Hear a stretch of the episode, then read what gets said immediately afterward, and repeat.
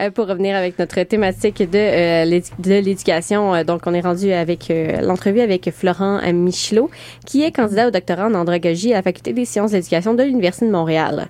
Donc, bonjour Florent, ça va bien? Très bien, toi-même? Oui, merci. bon, Florent, tu présentes demain à 15h15 dans le cadre du, du colloque et ton exposé s'appelle Former aux littératies médiatiques quel socle de compétences pour faire face à la surcharge informationnelle? Mais moi, j'ai une question d'abord. Qu'est-ce que c'est l'andragogie? Alors, c'est l'étude des dragons. C'est drôle, on en a parlé au début de, l'émission, en plus des dragons, non, pas vrai. Non, non, alors. en fait, c'est un néologisme, c'est même un, québéquisme. Hein. Lorsque vous regardez dans Antidote, on vous dit attention, c'est un québéquisme. Euh, on a longtemps considéré que la psychopédagogie était finalement l'alpha et l'oméga de euh, la façon dont on apprend finalement, sauf que, euh, bien évidemment, la formation tout au long de la vie se développe depuis plusieurs dizaines d'années. Et on se rend bien compte que les, les, les, les paradigmes euh, de réflexion vis-à-vis de la façon dont on apprend euh, qui ont été développés dans le cadre de la pensée de l'enfant n'étaient pas suffisants finalement pour étudier la façon dont on apprend lorsque l'on est adulte. D'où cette discipline l'andragogie qui littéralement veut dire euh, l'apprentissage de l'homme mûr du préfixe andra. Donc, est-ce que ça, disons, s'oppose à la pédagogie?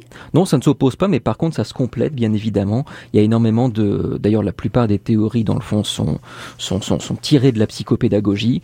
Euh, mais par contre, effectivement, on va euh, euh, notamment s'intéresser à des questions comme l'autorégulation, comment un étudiant s'autorégule dans le cadre de la formation à distance? La formation à distance, ça n'existe pas chez les, chez, les, chez les enfants, chez les jeunes, mais par contre, c'est beaucoup plus fréquent chez les adultes.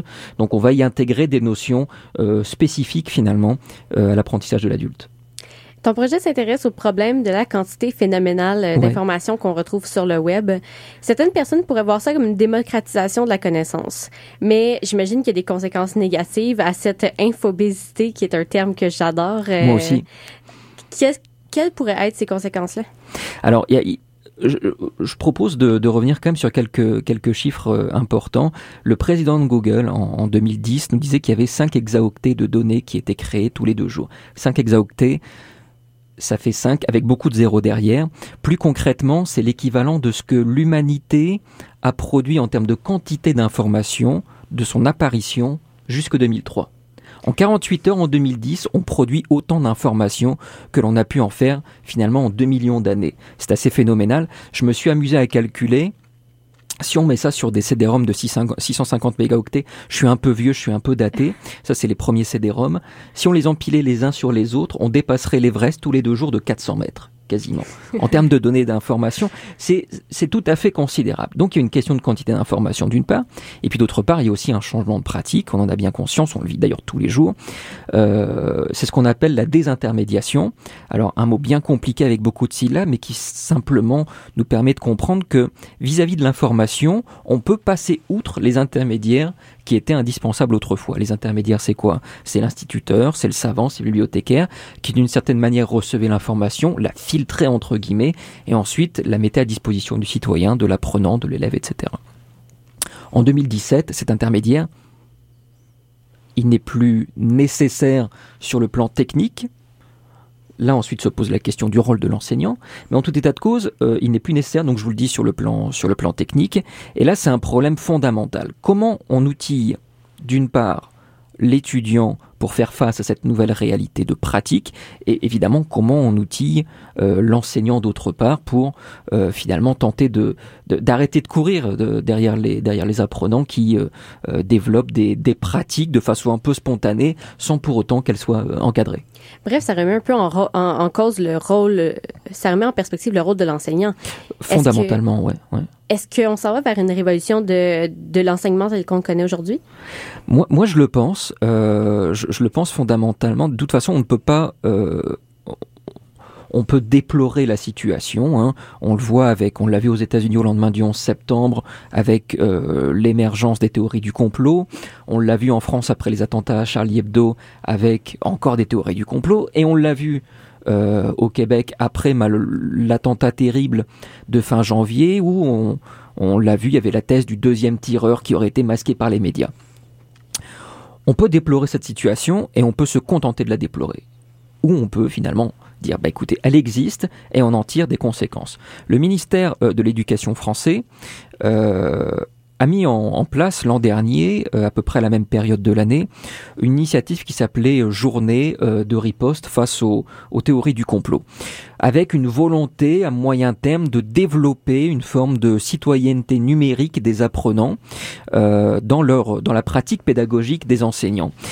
Et, ça, c'est tout à fait incontournable parce que je, le pense dans le quotidien des enseignants, mais aussi bien au primaire qu'au secondaire qu'à l'université, au collégial.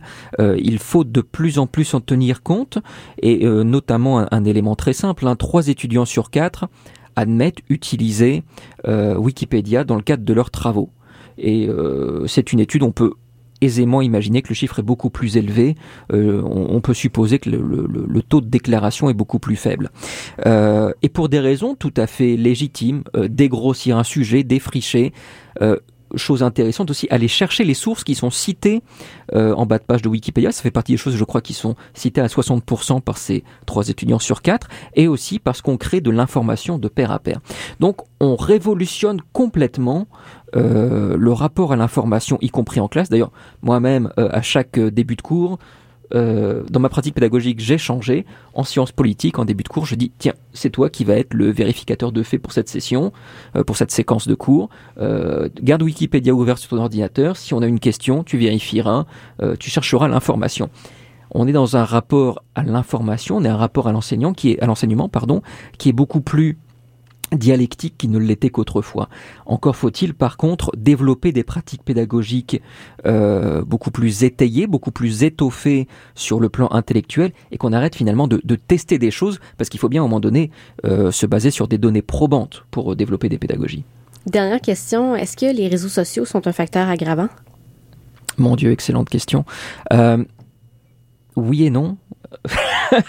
c'est une, réponse de politicien que je, vais vous, que je vais vous livrer. Oui et non, bien au contraire. Euh, intuitivement, personnellement, je pense qu'à l'heure actuelle, euh, c'est un facteur, euh, c'est un facteur aggravant. Il reste que, euh, et je pense notamment aux travaux de, de Siemens et Downs et beaucoup d'autres, le connectivisme tend à démontrer qu'on peut tirer parti des médias sociaux de façon positive. de quelle manière? Eh bien, tout simplement parce que ça permet notamment aux étudiants de produire des travaux qui d'une certaine manière vont avoir une résonance beaucoup plus large vis-à-vis de la communauté. Euh, à titre personnel, je l'utilise aussi dans ma pratique pédagogique. Je fais faire des travaux qui vont être disposés sur un blog.